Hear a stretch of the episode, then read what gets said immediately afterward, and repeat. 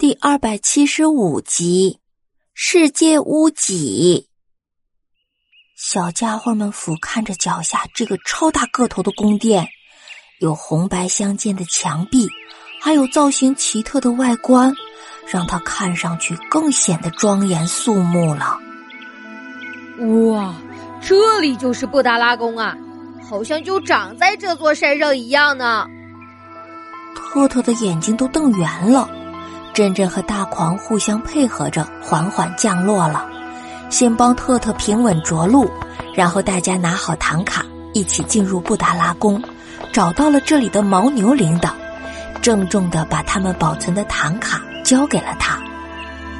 牦牛领导上上下下的打量着几个小家伙，不住的向大家点头。哎呀，好孩子，谢谢你们了啊！是你们让这些宝贵的唐卡完好无损的回家了。嘿，不客气。接下来，牦牛领导就热情的接待了珍珍和几位小伙伴，他带领大家仔细参观了这座非凡的宫殿。这座宫殿呀，海拔有三千七百米那么高，所以呀，被称为世界屋脊。也是世界上海拔最高、规模最大的宫殿式建筑了。哇，这可真是真是一座了不起的建筑呀！宫殿里有很多奇珍异宝，做工非常精湛。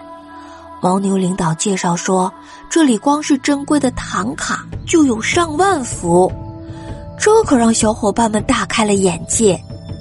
参观结束之后。珍珍和牦牛领导道别，说明他们接下来要赶回家乡了。牦牛领导真诚的向小伙伴们表示了感谢，并给他们献上了洁白的哈达。然后他目送着大家离开。祝你们一路顺风啊！勇敢的孩子们，欢迎你们再来。飞到半空中的小伙伴也礼貌的跟这位牦牛领导告别了。珍珍深深的吸了一口气，眯起眼睛说：“啊，终于可以回去看爸爸妈妈了，真好，真的好想他们呀。”是啊，时间过得可真快呀！一转眼，他们离开家已经很久很久了。爱趴在珍珍的背上，凝望着远方。唉，好想马上就到家呢，实在是太想念鹅爸爸、鹅妈妈了。金凯湖，那里是不是很美啊？嗯，没错，那里水草丰美，碧波荡漾。更美的是，那里有鹅妈妈做的美食，那才叫一个美味呢。特特坐在篮子里，闭上眼睛，满脸的陶醉。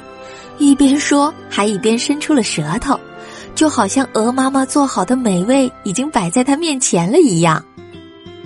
瞧，有个家伙好像已经在咽口水了呢。爱说完，大家都笑了，笑声穿过云层，回荡在天空中。